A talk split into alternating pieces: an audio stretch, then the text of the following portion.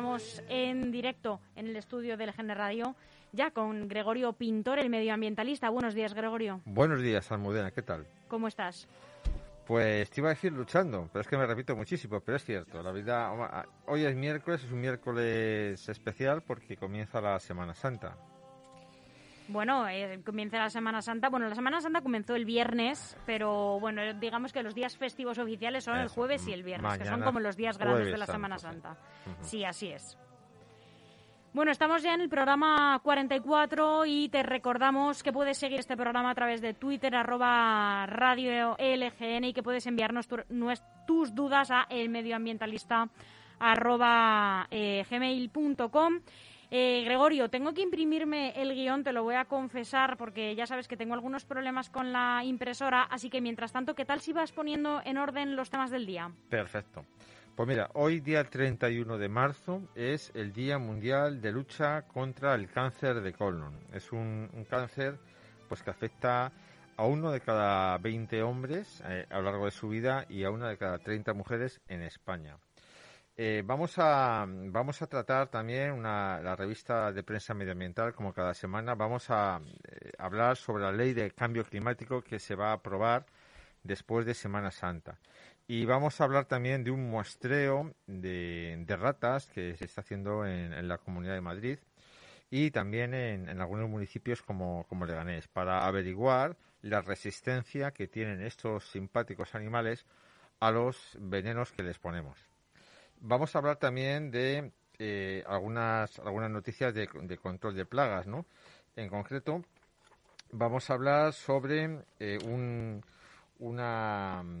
eh, una, un ensayo que estamos haciendo sobre la sobre la unas unas unas capturas, unas trampas inteligentes de roedores y vamos a hablar de, del, del, mostreo de, las ratas.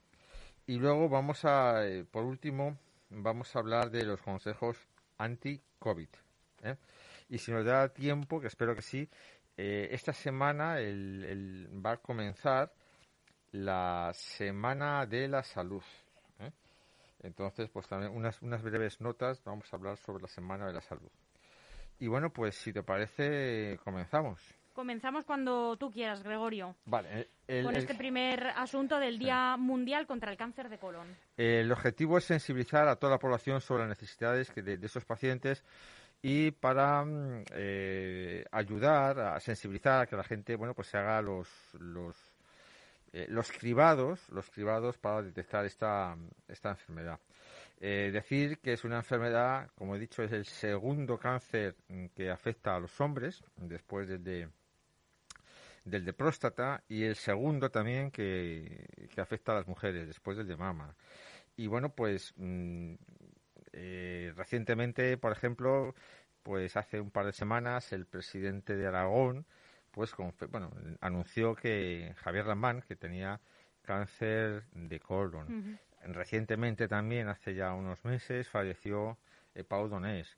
Eh, pero bueno, mm, es, es, es demasiado es demasiado frecuente este cáncer. Entonces, sin embargo, detectarlo es relativamente sencillo y, bueno, pues la gente reacciona porque hace falta quizá pues una, una muestra de heces y luego hace falta buscando eh, sangre en, las heces, que muchas veces es indetectable a simple vista, y luego eh, hay que hacer una cronoscopia. A modo de ejemplo, fíjate, este año 2020 en, la isla de Tenerife, que son, son los datos que tengo, pues se citaron a 68.000 personas, prácticamente la totalidad de, las personas entre 50 y, 69 años de la isla, y solo el 38% pues se hizo el, el cribado. ¿eh?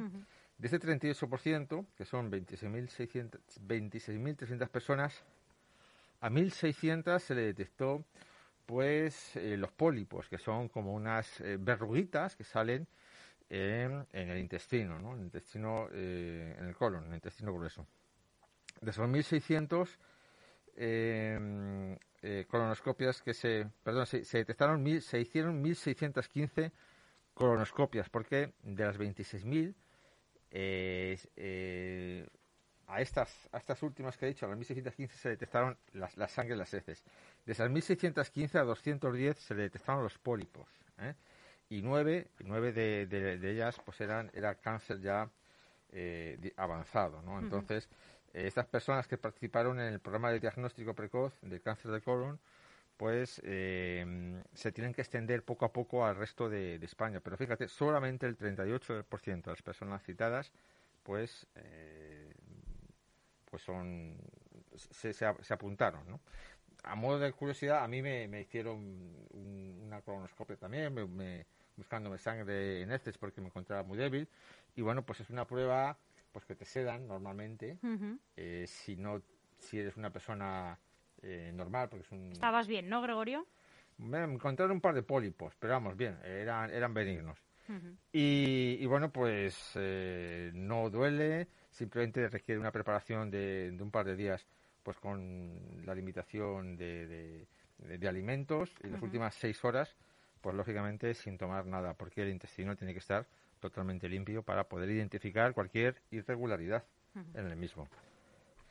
Y bueno, pues eh, lo que se busca es eso, ¿no? Es, es, eh, pólipos y, imperfecciones en, la pared intestinal. Y detectado a tiempo, este, este cáncer pues tiene bastante buen pronóstico. Y bueno, pues eh, simplemente motivar, hacer visible este problema que mm, se puede, se puede prevenir no solo, no solo yendo eh, al médico y buscando esto, sino con, sino con una, una dieta saludable, variada, rica en frutas, en fibra. Em, la vida, la vida, pues tenemos que nuestro estilo de vida tiene que ser menos sedentario para eh, pues, para favorecer el tracto intestinal y bueno pues eh, el ejercicio siempre viene bien fíjate más o menos tú cuántos pasos haces al día pues intento que los 10.000 recomendados. llevo una temporada que no llego, de, una temporada, una temporada larga. Intento, ¿eh? Pero no, no llego todos los días, Gregorio. Porque además trabajo muy, muy cerca del, del, sitio donde vivo. No he contado los pasos, pero muy, muy pocos pasos del lugar donde, del lugar donde vivo. Entonces, a veces me cuesta, ¿eh? Porque al vivir en el centro, pues todos los recados me pillan muy a mano. Eh, el lugar donde vive mi familia también está muy cercano a mi casa, entonces me pilla a veces demasiado a mano todo. Un truco, tres vueltas a la manzana antes de entrar en casa. También es verdad, Gregorio, tienes razón. Yo, mira, eh, yo también intento hacerme los, los, los 10.000 pasos recomendados, pero vamos, eh, la verdad es con las aplicaciones de los teléfonos móviles o con los, o con los relojes inteligentes es fácil medirlo. es relativamente sencillo. Me llegó una notificación hace, hace unos días que habían dado los últimos cuatro años un millón trescientos mil pasos. Madre mía, yo prefiero que no, yo prefiero no saberlo, ¿eh? no, una medida de más o menos eh, 10.000 pasos al día, ¿eh? Pero vamos, que hago menos pasos ahora que hace que hace dos años. Entonces, bueno, pues el, evitar el sedentarismo facilita no solo eh, eh, pues una, una, vida más saludable de cáncer en cuanto a cualquier tipo de patología, sino que nos, nos hace sentir bien con nosotros mismos. Y entonces, bueno, pues, ¿cómo celebrar el Día Mundial del Cáncer de Colon? Pues hacer lo que estamos haciendo nosotros, visibilizar este, esta, este problema, esta patología y animar a todo el mundo, pues que sobre todo cuando tenga ya, eh, pase de los 50 años, a, a intentar hacerse pruebas. Primero se, a mí me lo detectaron, me detectaron pues que estaba mm, eh, pachucho porque me encontraba débil, ¿no? Mm. Entonces me encontraba débil y, y, bueno, pues eh, yo soy durante, era donante de sangre y me habían rechazado varias veces porque no tenía eh, la cantidad necesaria de hemoglobina ni hematocritos. Entonces, bueno, pues mm, me hicieron los análisis de heces, luego la colonoscopia, me quitaron dos polipitos y tan campante. Y y ya está. Y hay que, hay que revisarse, ¿eh? Si, uno, si uno ve que algo no anda como debería, que no tenga miedo de ir a su médico y contarle que no se encuentra todo lo bien que, que, debería. Bueno, y en cuanto a la revista de prensa medioambiental, eh, la, noticia de hoy es bastante relevante porque se va, se va a aprobar en nada más acabar la Semana Santa la ley del cambio climático en España. Es, eh, es una ley pues que los que estamos sensibilizados con el medio ambiente tenemos puestas muchas esperanzas. ¿no? y, bueno, pues el, uno de los el objetivo general de esta ley es eh, eh, que España debe reducir las emisiones de gases de efecto invernadero un 23% en 2030 con respecto a los niveles que de 1990. El objetivo general es que eh, de esta ley es que antes del 2050 España alcance la neutralidad climática junto con el resto de los países de Europa en muchas ocasiones hemos comentado que esto tiene que ser lo ideal. Eh, es que sea a nivel mundial. España tiene va a cerrar las cuatro centrales térmicas que posee, pero en, eh, China abrió 160, creo recordar, el año pasado. Entonces, si nosotros conseguimos la neutralidad climática, pero seguimos eh, nuestros bienes se siguen fabricando en China, la huella ecológica nuestra, la huella del carbono, pues no la disminuimos eh, a nivel global. ¿no? Entonces, es por eso que algunos partidos mm, y, ONGs pues han, han, criticado esta ley o la siguen criticando porque dicen que es poca, poco ambiciosa. ¿no? En cualquier caso, sí que es un paso adelante. ¿no? Eh, además que en el año 2030 las fuentes, eh, la energía, tienen que, el 74% de la energía generada en España tiene que venir de fuentes renovables. Y en el 2050 el 100% de la energía tiene que venir de fuentes renovables. Parece una fecha lejana, pero en 2050 faltan 29 años, ¿no? O sea que es relativamente poco tiempo. Además, que establece que los municipios de más de 50.000 habitantes, pues como Leganés, Fuenlabrada, Alcorcón, eh, Móstoles, ¿no? pues tienen que establecer zonas de baja emisiones y muy, eh, en un plazo relativamente corto, antes del año 2023. Y entonces, eh, bueno, pues esto nos va a afectar muy directamente a todos nosotros. Y luego también, el año 2050, todo el parque de turismos y vehículos comerciales ligeros tiene que estar libres de emisiones de dióxido de carbono. ¿eh? Entonces, pues fíjate, eh, a partir del año 2040 ya no se van a poder vender este tipo de coches. No, a partir del 2040, todos los vehículos nuevos que se vendan, los ligeros, si no están destinados a usos comerciales, no podrán emitir dióxido de carbono. Eh, también establece obligaciones a las gasolineras para que se conviertan en también en electrolineras, ¿no? es decir, que tengan puntos de recarga. En España es bastante complicado recargar el coche eléctrico. Y eso está, está relacionado pues con las famosas puertas giratorias, ¿no? Eh, y bueno, pues es una noticia estupenda que la verdad es que me, me, llena de esperanza. Y eh, por último decir que esta ley pues eh, establece, eh, va a intentar que el, el, cambio climático pues se estudie también en, los colegios y en, las universidades. Se va a intentar que al menos algunas horas en los, mm, se dediquen cada año en, en periodo lectivo a esta a este tema. Y bueno, pues decir también, eh, como da cambio de noticia, que es que eh, el día, el próximo día 6 eh, del día comienza la Semana de la Salud. Es una iniciativa a nivel europeo, no solo en, Leganés y, en los municipios de, la Comunidad de Madrid. Entonces, mm, es importante, me gustaría reseñar que va a haber una, dentro de las actividades que se, que se van a hacer en, la Semana de la Salud, en, el caso de Leganés, pues mm, va a haber una, una ponencia de plagas en el hogar, que, voy a dar yo. Entonces, bueno, eh, se llama Las plagas en el hogar, su control minimizando el uso de insecticidas. Entonces, pues para escuchar esta plaga, para mm, participar en ella, hay que escribirse en, lo voy a decir, en salud en el correo electrónico leganes.org, facilitando nombre, apellidos y contacto. Se confirmará la participación y se hará llegar el enlace para participar en la charla informativa. Eh, repito, la inscripción... ¿Pero cuándo es, Gregorio? Es el día 12.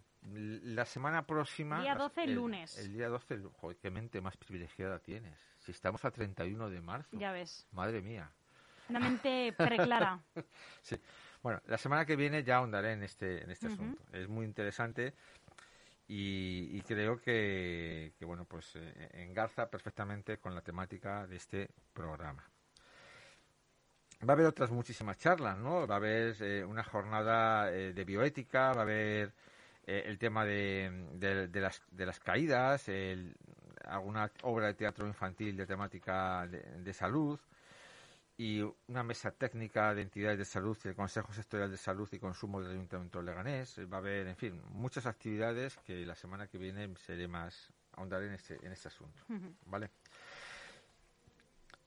Y pasamos al, al punto 3, ¿no? El tema de, de, los, eh, de las plagas en, en, en Leganés. Es decir, que la Unión Europea ha pegado un toque a, España porque no ha aportado datos relativos a las resistencias mm, de los venenos que usamos para controlar las ratas, ¿eh? los llamados anticoagulantes. los venenos que usamos para matar las ratas, pues actúan de esta manera, ¿no? Se llaman anticoagulantes porque son una especie de, de parina, de sintrón, que lo que hacen es que los animales se sangren por dentro, ¿no? Entonces, eh, las ratas, dado que tienen una tasa muy alta de, de, reproducción, pues, eh, como todos los animales que tienen la tasa elevada de reproducción, pues son, mm, digamos que se adaptan fácilmente a todos los venenos y entonces, bueno, pues era necesario que España aportara datos. Entonces, el INIA, el INIA, que es el Instituto Nacional de Investigaciones Agrarias, ha puesto en marcha programas pues para detectar, eh, pues eso, las resistencias. Y entonces eh, va a hacer un muestreo en Madrid y también en Leganés. Aquí en Leganés, pues eh, vamos a capturar 115 muestras, 115 ratas. Vamos a, llevar, a llevarles eh, el extremo, la punta de, la, de la, cola de las ratas. ¿no? El objetivo es obtener un número de muestras o heces, de, heces o de colas de rata apropiado para extrapolar los datos a todo el municipio de Leganés y verificar mediante trazadores genéticos las resistencias a los venenos anticoagulantes utilizados. Nosotros, como la mayoría de los sitios, utilizamos varios venenos y los eh, alternamos para intentar evitar sortear esta eh, cualidad que tienen las ratas de, la resistencia. ¿eh? Entonces, pues nos han dado 23 cuadrados, 23 ¿eh? zonas que tenemos que, colocar las trampas para, para que sea representativo. En cada recuadro tenemos mm, de 500 de 500 metros de lado tenemos que conseguir 5 ratas. Y bueno, pues ya está prácticamente todo preparado para, para la captura. También eh, me gustaría hablar de un ensayo que estamos haciendo para eh, capturar ratas con trampas inteligentes, ¿no? Son intentar evitar, intentar evitar el uso de, de venenos. ¿Por qué? Bueno, pues como hemos dicho muchas veces, ¿no? Todo lo que entra en la cadena trófica se queda en la cadena trófica o al menos es muy difícil de sacar de ella. Nosotros ya sabes que eh, hemos, mm, en el tema de insectos, mm, intentamos el, bueno, hemos, puesto en marcha programas de control biológico, es decir, suelta de insectos que depreden a otros insectos o favorecer aves depredadoras de insectos o de murciélagos. Pero en el caso de las ratas, lo que se hace es colocar el veneno dentro del alcantarillado. Y el veneno que es consumido por las ratas, pues eh, ya entra en la cadena trófica, ¿no? Ya se va, se va a los ríos y los cadáveres, la mayoría, pues se descomponen y, están en el medio ambiente. Y el, el, el, veneno que no se consume muchas veces se deteriora y es llevado a los ríos. Entonces, pues esto tiene un impacto eh, ecológico muy importante. Y entonces tratando de, minimizar esos impactos, estamos haciendo un ensayo con trampas inteligentes que no usan veneno, ¿eh? usan o corrientes eléctricas para electrocutarlas o, o un golpe, se les da un golpe seco y demás. Entonces, pues son trampas inteligentes porque tienen sensores, se colocan dentro de los de alcantarillado, el animal pasa por la zona prevista y entonces pues se fallece, se le mata de un golpe, ¿no? Y estamos haciendo un ensayo, son trampas que muy novedosas, que son todavía muy caras, pero eh, entiendo que es el camino que hay que seguir para eliminar el impacto ambiental en, en los ríos. ¿no? Entonces, bueno, pues a, ver cómo sale. Y, y bueno, pues eh, se pasa el tiempo mm, como todos como todas las semanas eh, muy rápido, ¿no? Entonces, si no tienes más preguntas que hacerme. Hoy la verdad que lo tengo todo bastante claro, Gregorio. Eh, además, como ya en algunas ocasiones con el tema, por ejemplo, de las ratas, que siempre me llama mucho la atención, ya me habías hablado esas ratas, esas vecinas, ¿cómo era? Esas vecinas incómodas, ¿no? Eh, o esas vecinas indeseadas. Mm, sí, eh, hay muchos adjetivos para definirlo. No, es que hubo un programa en concreto que, se, que las denominaste así, ¿no? las ratas, esas vecinas indeseadas o algo así, a mí me encantó. Sí, bueno, sí, son, son vecinas nuestras. ¿eh? Fíjate que existen en nuestra profesión existen, iba a decir, eh, pues axiomas, ¿no? Hay uno muy, muy exagerado que dicen que en Estados Unidos, en Estados Unidos el medio, el medio de construcción pues es totalmente diferente al de España. Se construye mucho con madera, con tabiques de pladur. No sé si has visto, bueno, pues cuando hay un huracán las, las, casas, salen volando. pasan de papel. Incluso en las ciudades los, los, tabiques pues son muchísimos de, de madera y de pladur. Y, entonces, dicen que, que en ciudades como Nueva York un ser humano nunca está a más de dos metros de una rata. A mí me parece exagerado, pero la gente que ha estado por allí dice que, es verosímil. Aquí en España yo creo que por el tipo de construcción que tenemos, pues no llega a tanto. Pero, pero, pero ahí andará. Sí, bueno, no tanto, pero eh, ya te he dicho muchas veces que hemos hemos desechado de, nuestro objetivo eh, eliminarlas. Sabemos que no es posible, intentamos minimizar su presencia, pues eh, con medidas preventivas de limpieza, de organización y cuando no queda más remedio, pues usando venenos anticoagulantes. Y ahora el siguiente paso es usar trampas inteligentes sin, mm. sin veneno. Gregorio, te iba a preguntar también si tenías alguna opinión o te merecía alguna opinión la nueva ministra de Asuntos Sociales y Agenda 2030. Pues. ¿Tienes buenas sensaciones sobre ella? Eh, el vicepresidente era era Pablo Iglesias, me parece, ¿no? Sí.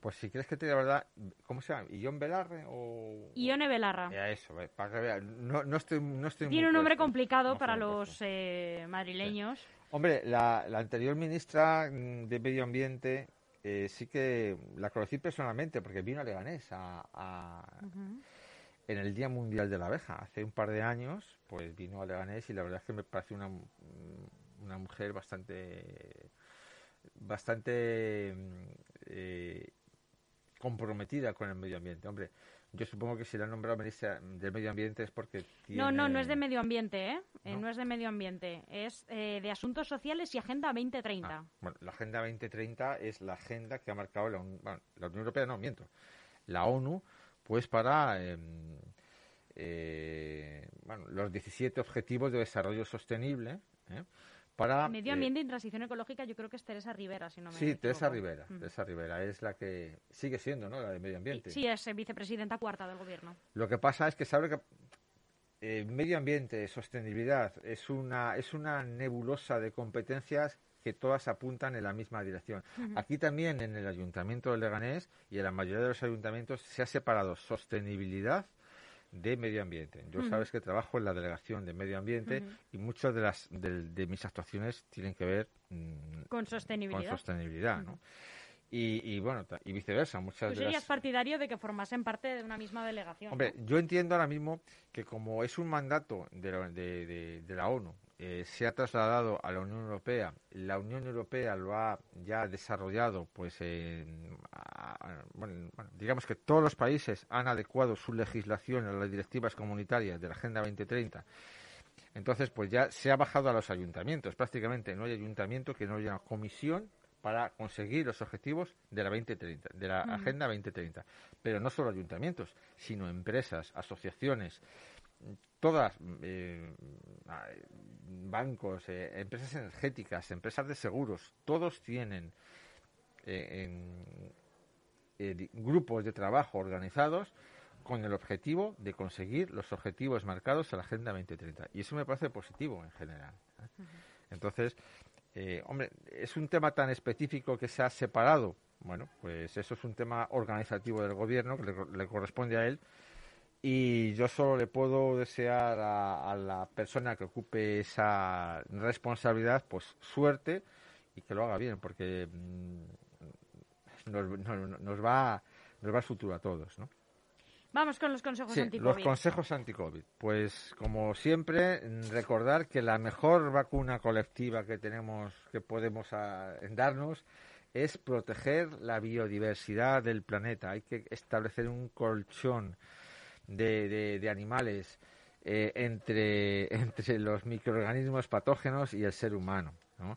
Entonces, bueno, el, ritmo de vacunación marcha bien, más o menos el, el 10%, ¿no? Que yo estoy... Marcha bien lento, dices. Bueno, bueno, eh, yo soy optimista. Decían que el 70% antes de verano. Ah, tenemos tres meses, yo creo que sí.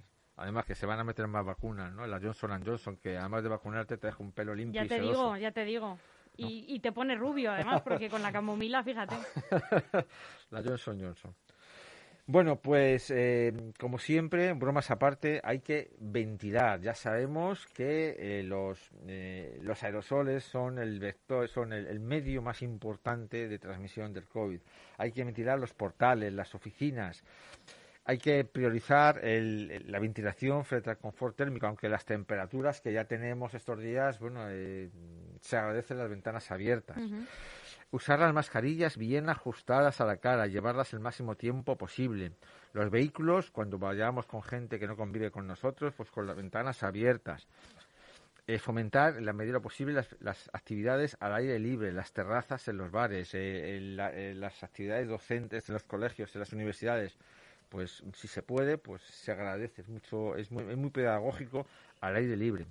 Hay que reducir los grupos de personas y el tiempo en el interior, en los espacios interiores, hablar en tono más bajo, porque cuando hablamos, cantamos y chillamos, emitimos mucho más aerosoles que cuando lo, que cuando eh, lo hacemos más bajo, ¿no? Y bueno, pues eh, poco más, ¿no? Eh, y si te parece ya, me despido hasta la semana que viene.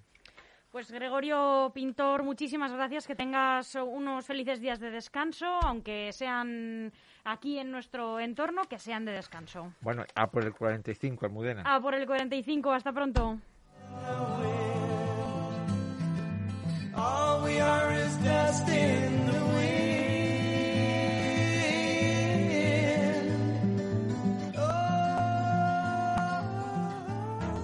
Tenemos algo